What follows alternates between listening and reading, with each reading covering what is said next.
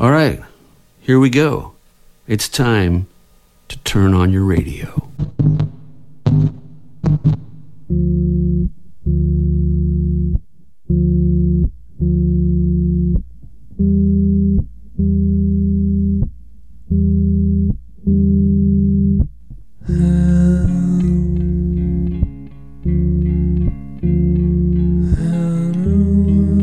Esto es Bienvenido a los 90, la alternativa de la alternativa.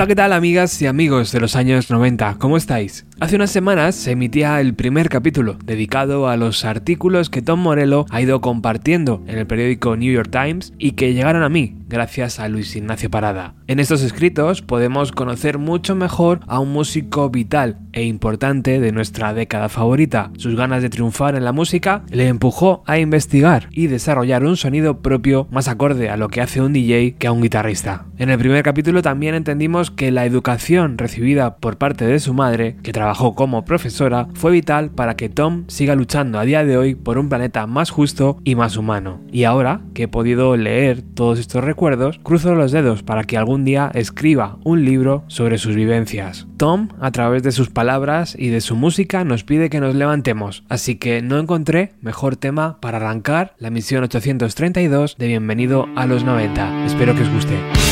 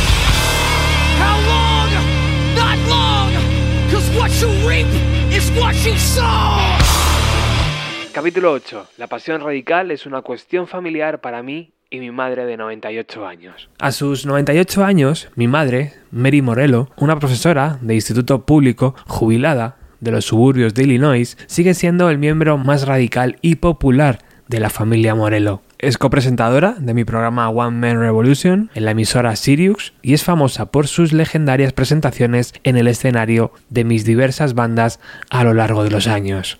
Después de la introducción estándar de mi madre, por favor, den la bienvenida a la mejor banda del universo, usando objetivos que no pondré aquí. Un fan dijo, era una viejecita, pero era tan jodidamente guay que me hizo sentir orgulloso de empezar a rodear ese tumulto mientras ella salía del escenario con el sonido de las sirenas. Era como si un general señalara el comienzo de una guerra. Aún hoy me hablan sus antiguos alumnos. Muchos dicen que fue la educadora más importante de sus vidas y que les empujó a ver más allá de las fronteras de nuestro suburbio conservador y homogéneo. Les ayudó a aprender a preocuparse y a defender a las personas menos afortunadas, a las personas oprimidas por la raza y la clase social, desde Cabrini Green, en Chicago, hasta los campos de emigrantes de California. No aceptaban las burlas de nadie, pero enseñaba con humor y aceptación, inspirando a generaciones de estudiantes. No es de extrañar, dada su historia. En los años 30 ayudó a alimentar a los vagabundos durante la Gran Depresión y apoyó la lucha de los miembros del carbón para organizarse. En los años 40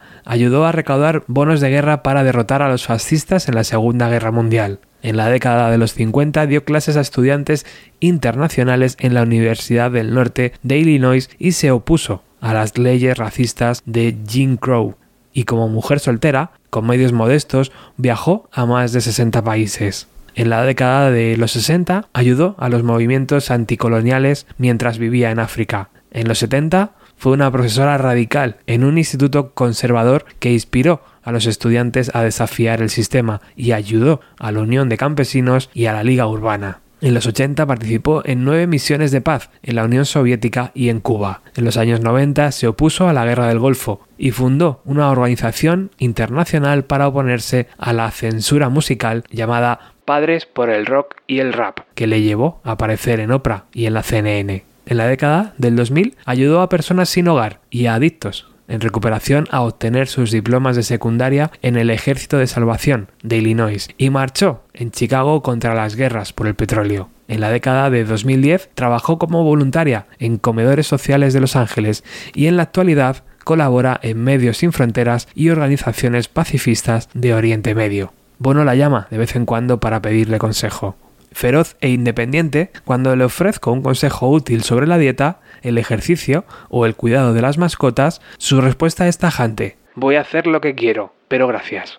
También es una abuela amable y cariñosa, pero sigue siendo una revolucionaria de pensamiento y obra. En 1986 emprendió quizás la postura más radical que puede adoptar un padre, permitir que su hijo, dotado de un título de la Eve Leaf, se fuera a Hollywood a vivir en una casa ocupada con el objetivo de tocar música heavy metal y fomentar la disidencia. Quiero que seas feliz y que tengas una buena vida, fue su único consejo. Mi madre es la mejor y a día de hoy sigo practicando en su sótano. Gente como Jim James, de My Morning Jacket, y Gary Clark Jr. han hecho sonar esas paredes conmigo en busca del pulgar arriba de la matriarca de los Morello. Mi tío Bat y mi tía Isabel también ayudaron a criarme. Mi tía fue la que me presentó a los Chicago Cubs. Sospecho que mi amor de toda la vida por los equipos menos favorecidos se debe en gran medida a mi afición por los Cubs. Mi tía vivió 82 años, pero falleció antes de que ganaran la Serie Mundial del 2016, poniendo fin a la sequía de 108 años. Estuve en ese partido y llevé una foto de ella para que, en cierto modo, pudiera estar allí también. Al día siguiente conduje hasta el cementerio del pequeño pueblo de Marsella, en Illinois, donde está enterrada. Planté una bandera con la W en su tumba, abrí una botella de champán y leí la sección de deportes del Chicago Tribune, de principio a fin. Escribí esta canción llamada Santa Isabel en su memoria.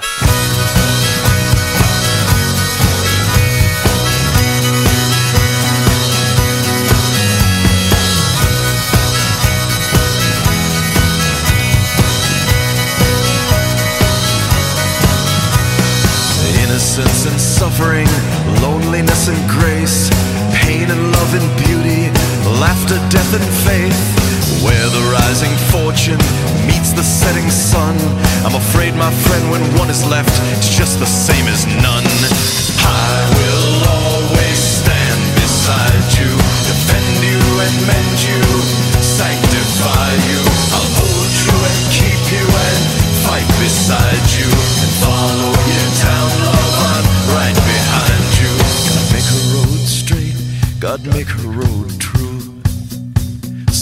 Isabel is coming through. God make her road straight. God make her road true. Saint Isabel is coming through.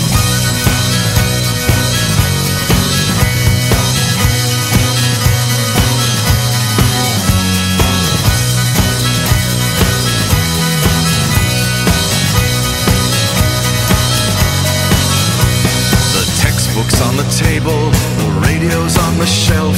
And thank you for the offer, but I'll sing this one myself. In reverential silence, the crowd sat in the pews. I climbed and climbed for hours, but oh my, what a few. I will always stand beside you, defend you and mend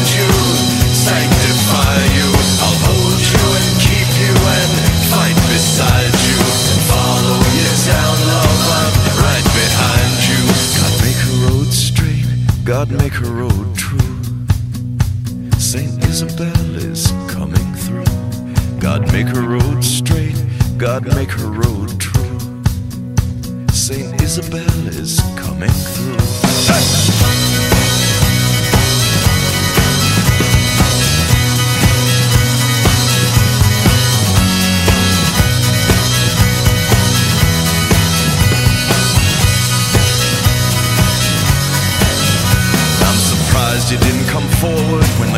dragged me away. There's a museum in the Netherlands I hope to see again someday. There's a painting of a woman gathering wood, it's almost dark. In a world bereft of meaning, there's a flicker in the hearth.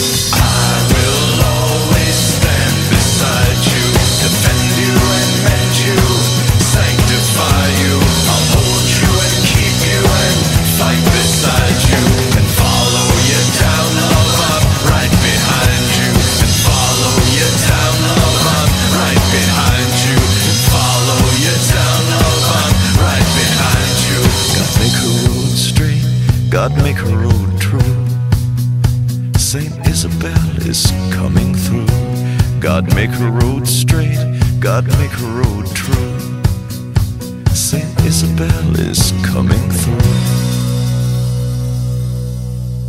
Mi padre era un anticolonialista keniano y sobrino de Jomo Kenyatta. Conocí a mi madre cuando ella era profesora voluntaria en las montañas de Aberdare en Kenia. Se separaron un año después, ya que las ambiciones diplomáticas de él dejaban poco espacio para su familia.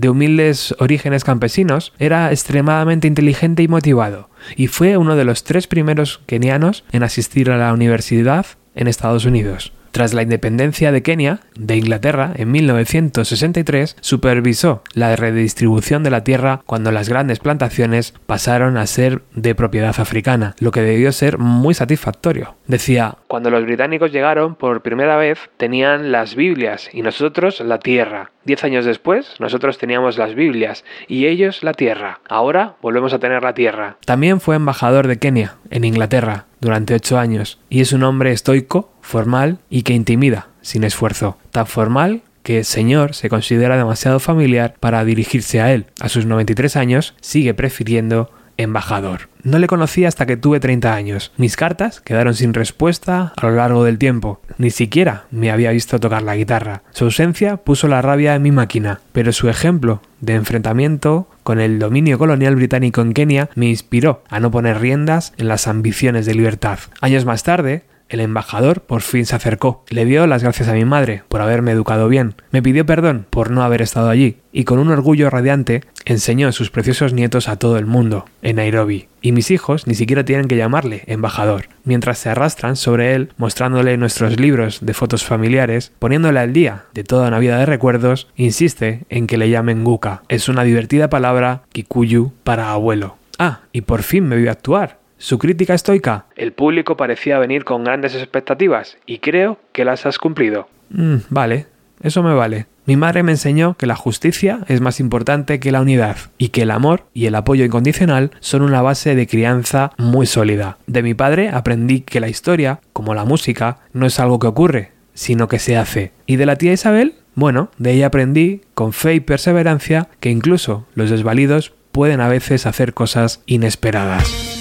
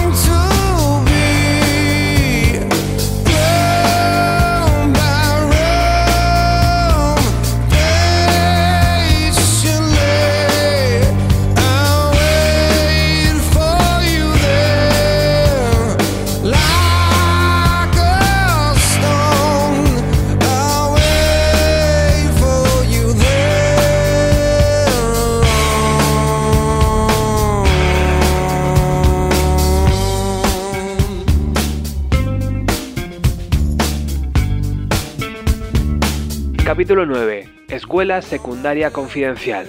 Libertyville fue un lugar para superar los límites y lanzar mi carrera.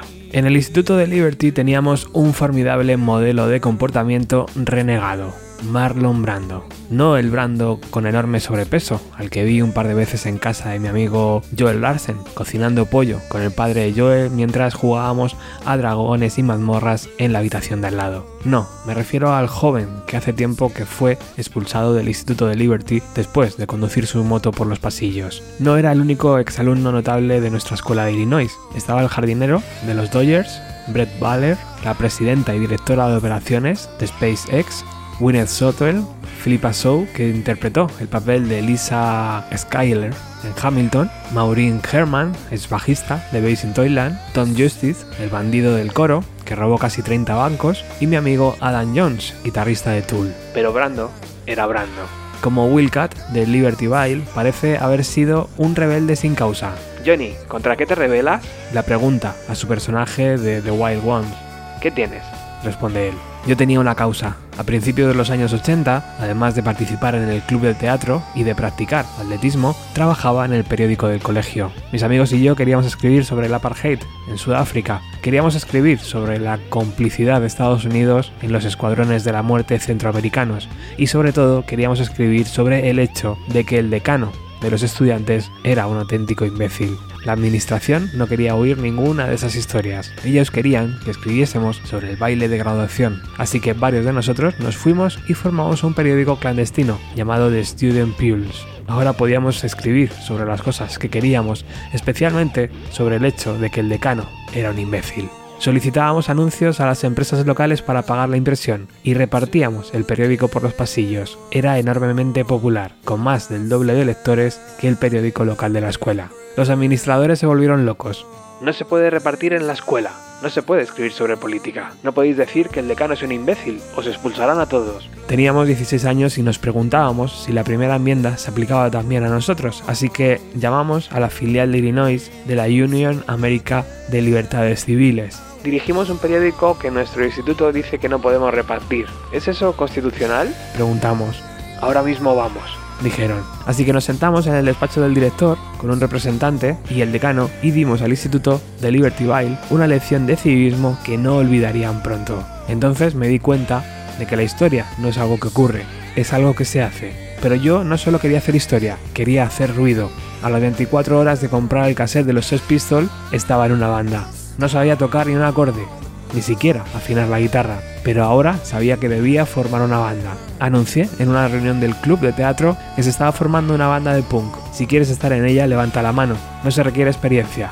Se levantaron varias manos, incluida la de Adam Jones. Había tres bandas en mi instituto y nosotros éramos los peores. La mejor banda se llamaba Destiny, hombres guapos con pelo precioso que tocaban bonitas canciones de versiones que hacían que las chicas se desmayaran en los bailes de la escuela. Y luego estaba Epitaph. Eran los chicos malos y no estaban dispuestos a tocar ningún estúpido baile escolar. Tocaban en fiestas de garaje con cerveza y hierba, y cuando veías a esos tipos por el pasillo te quedabas quieto en el medio, porque versionaban a ACDC y a Black Sabbath. Y luego estaba mi banda, los Electric Sheep, la banda del club de teatro. No teníamos la capacidad técnica para tocar las canciones de otros, así que estábamos condenados a escribir las nuestras, canciones como Human, Let's Get the Party Started y Racing Hell. En aquellos momentos eran pura cacofonías. Hicimos una audición para un programa de variedades de la escuela y nos mostramos lo suficientemente prometedores como para merecer una entrevista. El espectáculo es dentro de cuatro meses, ¿Podéis aprender Born to Will? Nos preguntaron. Sabía que era bastante difícil que nos aprendiéramos ese tema en cuatro meses, pero dije, sí, por supuesto, la tocaremos en directo. Los ensayos fueron así. Adam Jones y yo estábamos a un lado del escenario, luchando para afinar nuestras guitarras, y los chicos de Destiny estaban en el otro lado rodeados por una multitud de bellezas. Son como una gramola humana. Las chicas gritaban todas las canciones. Adam y yo hicimos una mueca, Aún no sabíamos afinar nuestras guitarras, así que llegó la noche del gran concierto. En mi mente era una batalla de bandas entre los Electric Sheep y los Destiny, un enfrentamiento entre David y Goliath. Destiny tocó a Abraham Martin y John, un precioso tema donde todo el mundo se desmayó. A continuación nos subieron a un elevador y comenzó Born to Will. El teclista entró con el acorde equivocado, el bajista entró con la nota equivocada, mi guitarra, naturalmente, estaba desafinada, fue el comienzo poco propicio para mi carrera musical, pero pensé que tenía que hacer algo, lo que fuera, para cambiar las cosas. Puede que no sepa tocar la guitarra, puede que no sepa afinar este instrumento, pero tengo experiencia en atletismo y puedo saltar como un demonio. Así que cuando llegó el estribillo de la canción, salté y volví a saltar, y el lugar se volvió absolutamente loco. La gente estaba perdiendo la cabeza. Yo saltaba y me agitaba como un loco. El público rugía. Estaba habitado por el Espíritu Santo del rock and roll, pensando, no necesito saber las notas, al diablo con la afinación, llevo el rock and roll dentro. Terminamos la canción y el techo del auditorio se desplomó. Fue apoteósico. Les dimos una paliza a los Destiny y esa noche supe lo que iba a hacer el resto de mi vida. Iba a aprovechar mi oportunidad para entrar en la galería de los infames de Liberty Vile. Me gusta pensar que el joven Marlon estaría orgulloso de mí.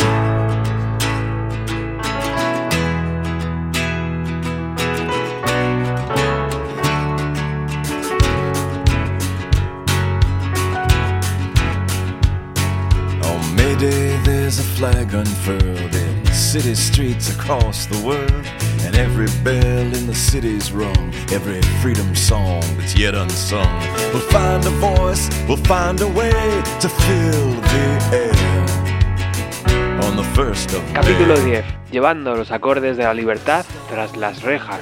Estábamos entre bastidores en Nueva York con motivo de la gira de You Steve Tour una estancia benéfica activista que organicé en el año 2009 en la que los artistas daban un concierto a beneficio de una causa concreta en una ciudad y luego participaban al día siguiente en un trabajo de base. Wayne Kramer, guitarrista de los legendarios pioneros del punk en C5, preguntaba al trovador británico de izquierdas, Billy Bragg, cómo conseguía un tono tan bueno en su guitarra acústica. Billy saca su acústica, que lleva una pegatina que dice Jail Guitar Doors. Wayne pregunta ¿qué es eso? Y Billy explica que es el nombre de una iniciativa que fundó en Inglaterra y que proporciona guitarras a las cárceles como herramientas de rehabilitación. Dice que el nombre de la organización proviene de una canción de los Clash. Después de una larga pausa, Wayne susurra, Sí, esa canción fue escrita sobre mí.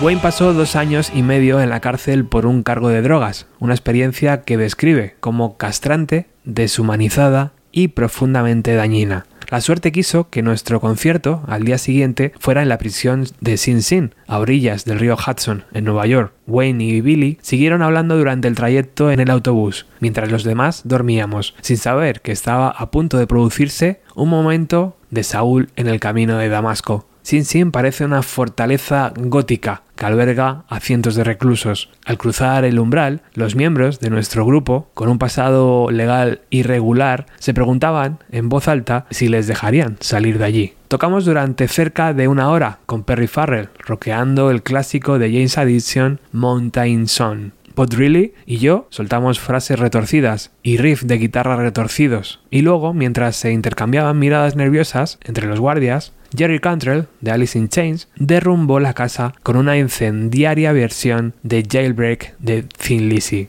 Y fue entonces cuando el hermano Wayne Kramer se acercó al micrófono. Conozco a Wayne desde hace mucho tiempo. Es un gran tipo, amable y sabio. Pero mientras se dirigía a los presos de Sin Sin, era un hombre transformado. Su lengua cambió. Les hablaba a los presos como si fuera uno de ellos, honesto y crudo. Habló de su vida en las calles y de su tiempo entre rejas, y con creciente ardor predicó el poder redentor del arte y la música. Tanto los reclusos como sus compañeros, músicos, estaban embelesados. Después, los reclusos expresaron su gratitud, pero nosotros también cambiamos profundamente. Como dijo un músico a Wayne, pensaba que la gente de la cárcel era de otra especie. Nunca me di cuenta que son como yo. Luego nos fuimos a casa y ellos se fueron a sus jaulas. En el viaje de vuelta, en el autobús, Wayne decidió fundar Yale Guitar Doors USA. Hay unos 2 millones de personas entre rejas en Estados Unidos, el 20% de los presos del mundo. Hasta 300.000 seres humanos están actualmente en régimen de aislamiento y más de 50.000 cumplen cadena perpetua sin posibilidad de libertad condicional. Las mayores instalaciones de salud mental del mundo son ahora las cárceles y prisiones de este país. La gente de color está encarcelada de forma flagrante y desproporcionada. El sistema penitenciario de Estados Unidos es un purgatorio infernal que constituye la piedra angular de un sistema de justicia que es racista y clasista hasta la médula. White Kramer y su esposa, Margaret, y un pequeño equipo trabajaron incansablemente para persuadir a los guardias de que les dejaran entrar en las cárceles para actuar y predicar el evangelio del rock and roll. Encontraron resistencia, pero perseveraron. Dejadnos demostrarles que funciona, decían, y lo hicieron. Acompañé a Wayne en una de esas misiones al complejo correccional del condado de Travis, cerca de Austin, en Texas. Después de un animado concierto, los administradores permitieron un incipiente programa de música empleando las guitarras que les dejamos. El personal de la prisión observó que había menos violencia y una notable disminución de la tensión en el patio.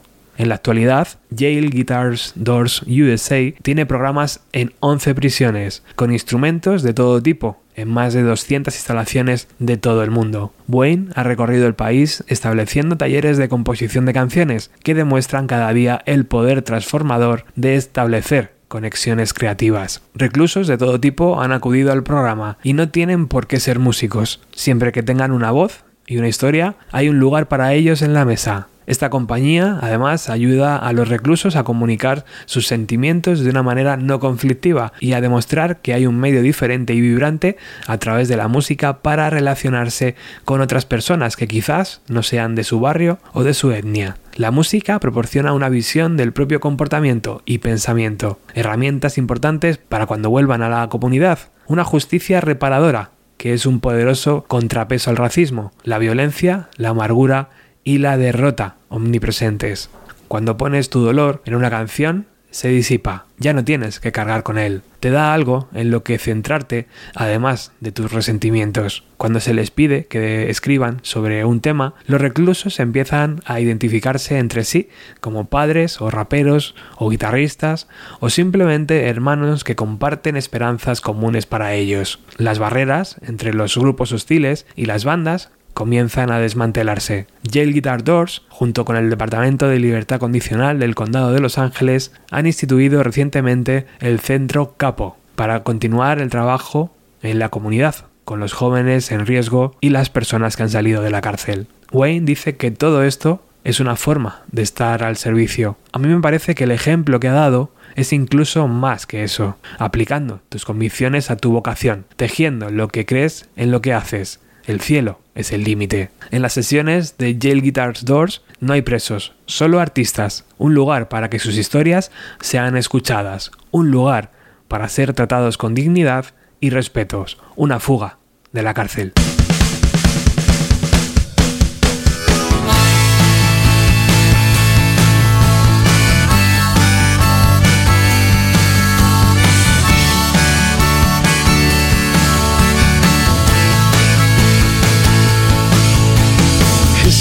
Made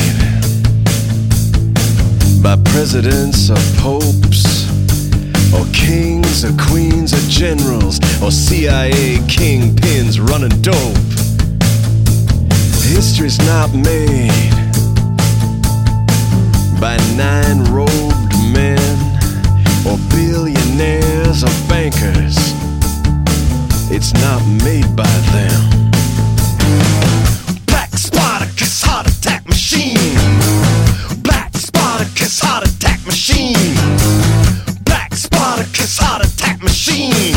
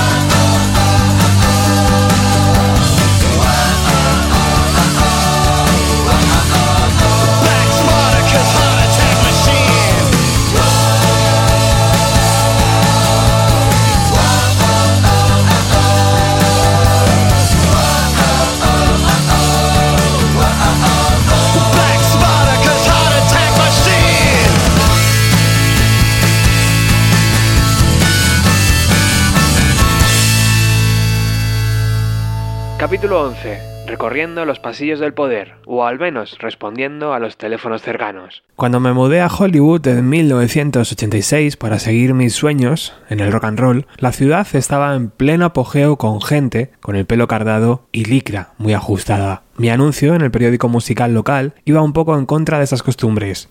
Guitarrista principal busca una banda con políticas neomarxistas que se dedique al rap y que amen a Black Sabbath. Mi teléfono no dejó de sonar. En Hollywood no podía encontrar un empleo, incluso con mi título de Harvard. Como tenía una experiencia laboral limitada, cinco veranos bailando en mallas y rasgando canciones piratas en la feria del recinto de Bristol, en Wisconsin, me rechazaron en Sears y nadie quiso contratarme, ni siquiera para vender camisetas de Iron Maiden en las tiendas de cabecera del Hollywood Boulevard. Me hundí en el telemarketing de bolsas de basura y viví cada verso de la granja de Maggie como empleado mal pagado de la Corporación Federal de Seguros de Depósitos. Mi sabrosa etapa como bailarín exótico en despedidas de soltera duró poco, aunque a día de hoy cuando suena Brit House de los Comodores, todavía siento el picor. Yo era otro músico de Hollywood arruinado y en apuros. Así que por supuesto di el siguiente paso lógico que fue convertirme en el secretario de un senador de los Estados Unidos. Llamé a la oficina local del senador Alan Craston directamente desde las páginas blancas y pregunté si estaban contratando. Estaba algo familiarizado con las posiciones políticas generalmente progresistas del senador, pero lo que realmente me intrigaba era por qué Craston había sido demandado por el editor de Adolf Hitler. En 1939, Craston, que entonces era un joven periodista, publicó una traducción al inglés no autorizada, exhaustiva y comentada para que el público conociera todos los planes totalitarios antisemitas de Hitler. Después llegaría la versión oficial en inglés, recortada. Le dije a la gente de Craston que me gustaba el hecho de que el senador hubiera vendido medio millón de copias de su libro pirata y que hubiera enfurecido al Führer y que luego hubiera donado el 100% de las ganancias a los que escapaban del fascismo europeo. Me en el acto. Aunque el senador Craston, que en paz descanse, estaba en el lado correcto de algunas cuestiones importantes, trabajar en la oficina de un político me curó de querer seguir alguna vez un camino similar. Vi de primera mano cómo se hace la salchicha y es peor de lo que te imaginas. El control que ejerce la oligarquía del dinero sobre nuestra democracia es evidente cada día. Es un tema que he rumiado desde entonces en canciones como esta, Save the Hammer for the Man.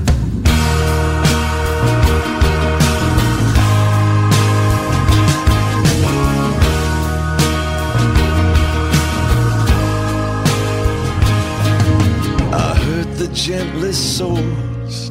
I robbed my wife and son. I turned my back on troubles, troubles I'd begun. I cut a swath of pain and loss in the hallways of my home, in the quiet of my room. I know the things I've done. Save the hammer for the man save the hammer for the man. It's the calling of the wretched, it's the rising of the damned. Save the hammer for the man. I was driven from the city. In the wilderness I stand. In the cleansing rain and silence, I made my battle plan march towards freedom, leaving footprints across the land. With a vow that's left unspoken, save the hammer for the man. Save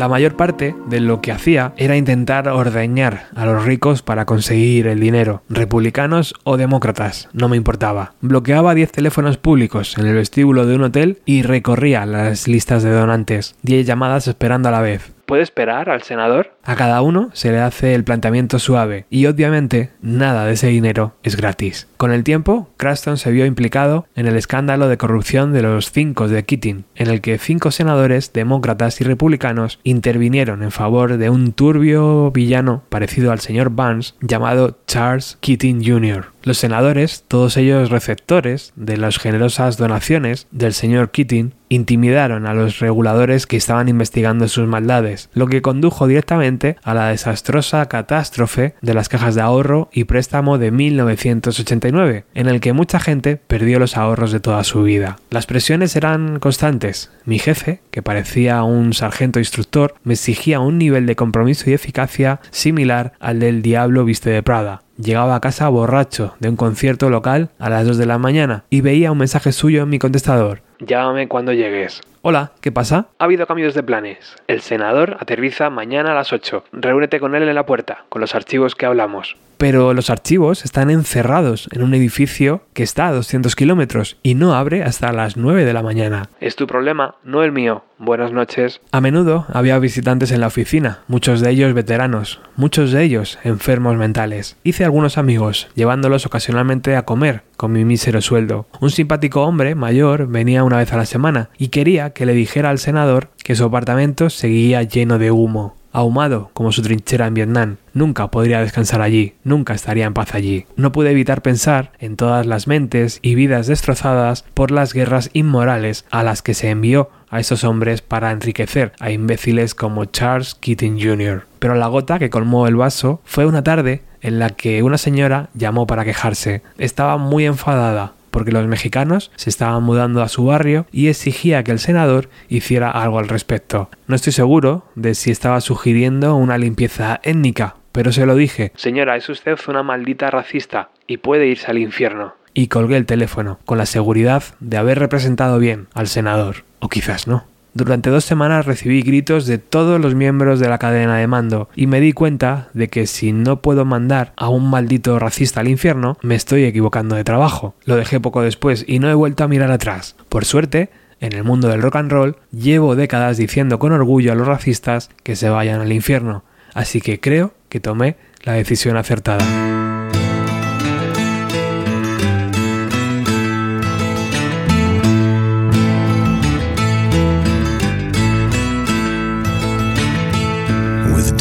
Downcast eyes, the multitude sat as the cattle cars pulled along the rusty tracks. One raised his hand in the fading light, said, Excuse me, sir, this doesn't seem right.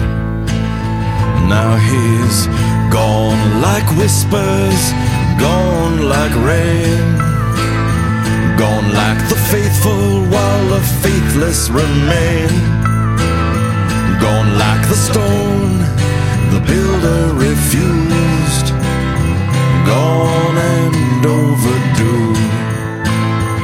Capítulo 12. La lucha de clases en la ciudad natal de mi familia. Los veranos de mi infancia fueron idílicos. Los pasaba en la casa solariega de los Morelo, en Marsella, Illinois, una pequeña ciudad agrícola y minera en el valle del río Illinois, junto a la carretera interestatal 80, donde mi familia había vivido durante más de 100 años. Hemos sido mineros del carbón, propietarios de pequeñas empresas, trabajadores de fábricas y músicos. Como mucha gente del pueblo, los Morelo han estado involucrados en la iglesia y en actividades de la comunidad. A mí me encantaba jugar en la liga infantil local, pasear por la pintoresca calle principal, montar en bicicleta con mis amigos y leer cómics después de la misa de los domingos. En nuestra pequeña casa siempre se escuchaba el tintineo del piano vertical de mi abuelo cuando llegaba de perseguir luciérnagas con mi perro Spike. Mi canción, Maximum Firepower, refleja aquellos días.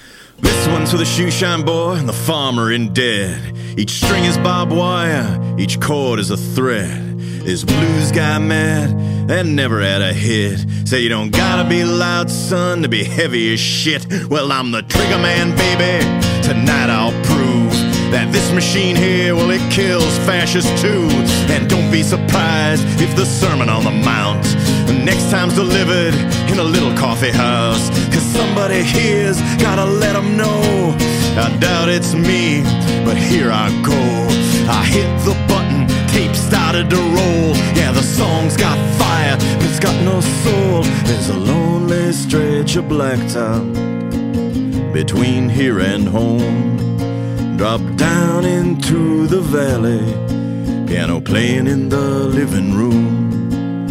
When you see the white barn, you'll know the journey's through. My dog's barking in the backseat, cause he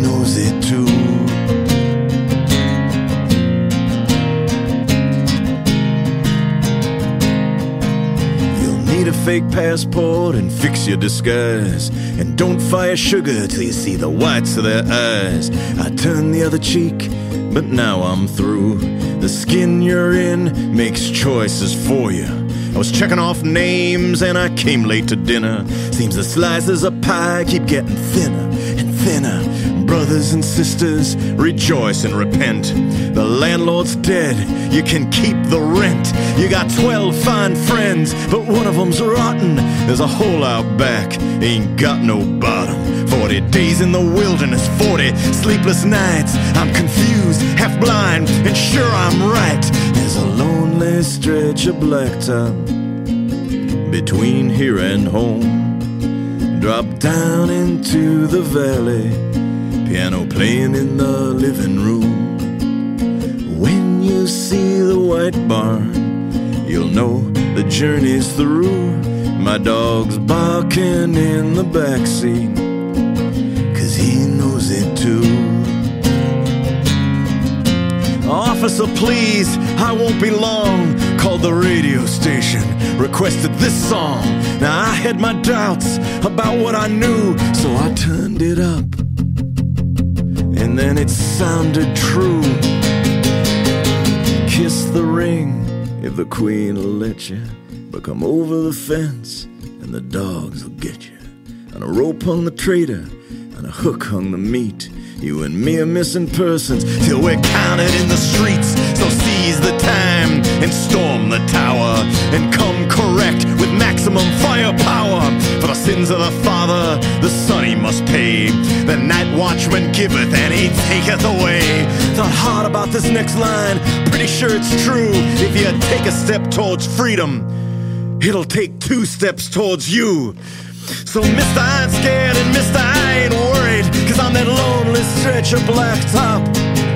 I sit as judge and jury. There's a lonely stretch of blacktop between here and home. Drop down into the valley, piano playing in the living room. When you see the white barn, you'll know the journey's through. My dog's barking in the backseat, cause he knows it too.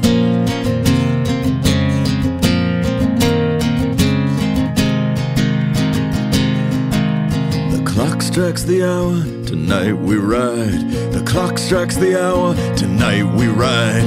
The clock strikes the hour, tonight we ride. You got three more seconds to choose sides.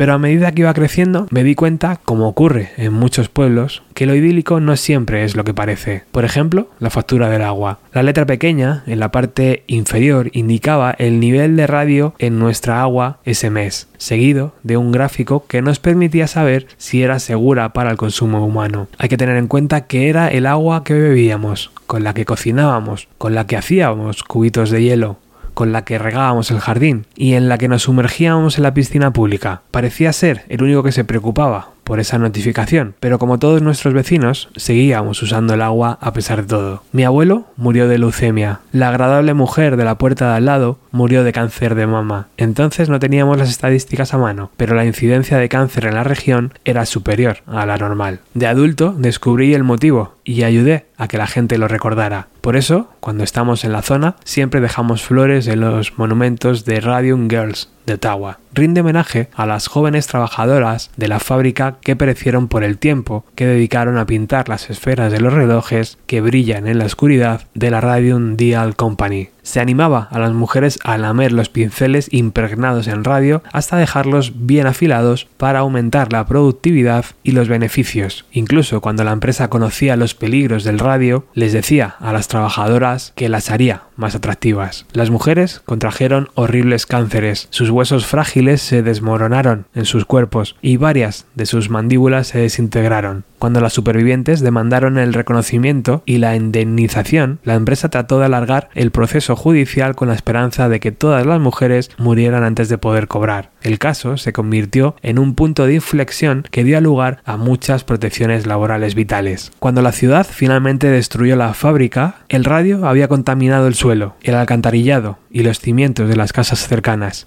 En la actualidad, 16 emplazamientos de la ciudad y sus alrededores forman el área de radiación de Ottawa. Algunas empresas locales se resistieron a construir el monumento, que se inauguró en el año 2011. No querían llamar la atención sobre esos crímenes, e hizo falta la combinación de sindicatos locales y residentes actuales y antiguos, entre los que me incluyo, para impulsar el homenaje a estos héroes silenciosos. Escribí la canción Radium Girls en su memoria.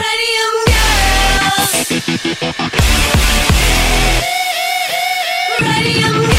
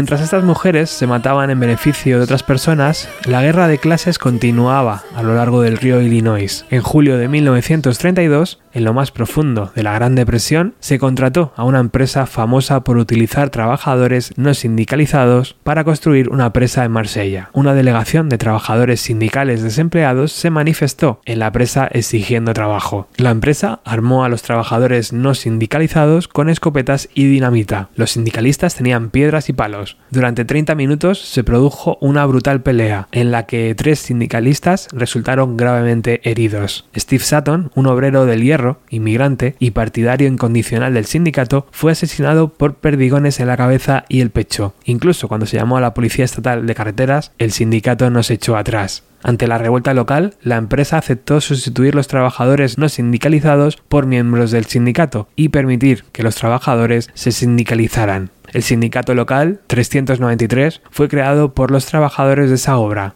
Mi canción, Night Falls, relata esos acontecimientos. Últimamente, Marsella vive tiempos más duros. Las fábricas y las minas llevan mucho tiempo cerradas. Las calles de Norman Rockwell competían antes por ver quién tenía el césped más ordenado. Hace poco, en nuestra manzana, tres casas abandonadas habían vuelto a la naturaleza, con los tejados derrumbados, los árboles creciendo a través de las ventanas y los mapaches fijando su residencia. Puede que todavía haya una liga infantil, pero cuando hablé hace unos años con algunos adolescentes con tatuajes de lágrimas en la cara, me hablaron de sus escasas perspectivas. Walmart, el ejército y la venta de metanfetamina. El pueblo fue una vez sólidamente sindicalizado y votó a los demócratas. Ahora las banderas confederadas salpican los jardines. La gente trabajadora hace lo que puede, pero hay un sentimiento palpable de que han sido abandonados por las administraciones demócratas y republicanas. Y es un terreno fértil para un estafador demagógico que atribuye sus problemas a los inmigrantes y a los musulmanes, no a un orden capitalista que los ve como marcas y carne de cañón. Donde la pobreza se une a la desinformación, florece el odio. Marsella refleja los problemas globales más amplios que vemos, desde el Brexit hasta Brasil. También es una zona con una historia de residencia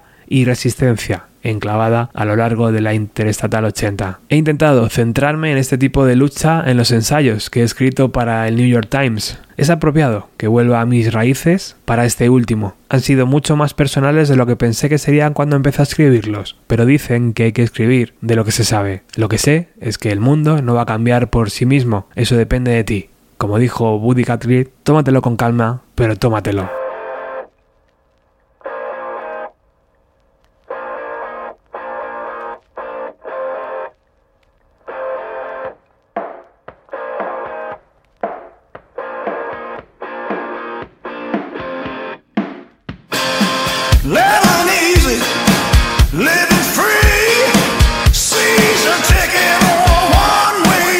Hasta aquí llega la emisión 832 de Bienvenido a los 90, haciendo este segundo repaso a los recuerdos de Tom Morello. Como sabéis, en este 2022, Race Against the Machine volverán a los escenarios. En julio y agosto recorrerán parte de Norteamérica y en febrero, marzo y abril retomarán los conciertos por aquel país. No sé si en medio dejan espacio para venir por Europa, pero cuando esa información aparezca, no dudéis que la compartiremos en nuestras redes sociales. Gracias por escuchar y por compartir este audio y especialmente gracias a la gente que decide apoyar económicamente pulsando el botón azul de iVoox. Sergio Serrano, Laura o Macu Chaleca son los últimos que han decidido unirse. Y esto que está sonando de fondo, la versión de Highway to Hell con Springsteen, Eddie Vedder y Tom Morello me sirven para darte las gracias por estar al otro lado. Chao.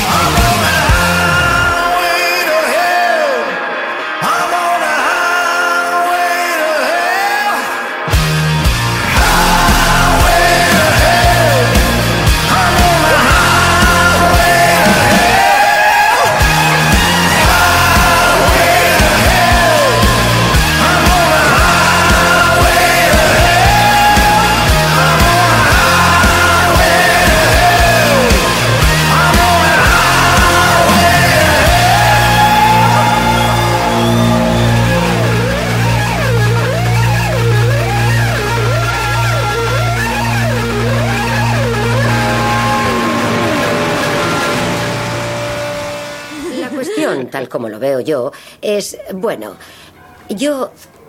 Yo creo que el mundo se divide entre los que persiguen lo que quieren y los que no lo hacen.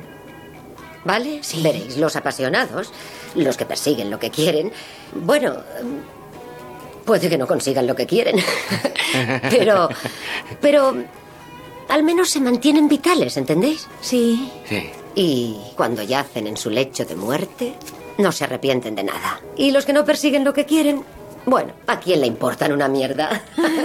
Bienvenido a los 90 con Roberto Martínez.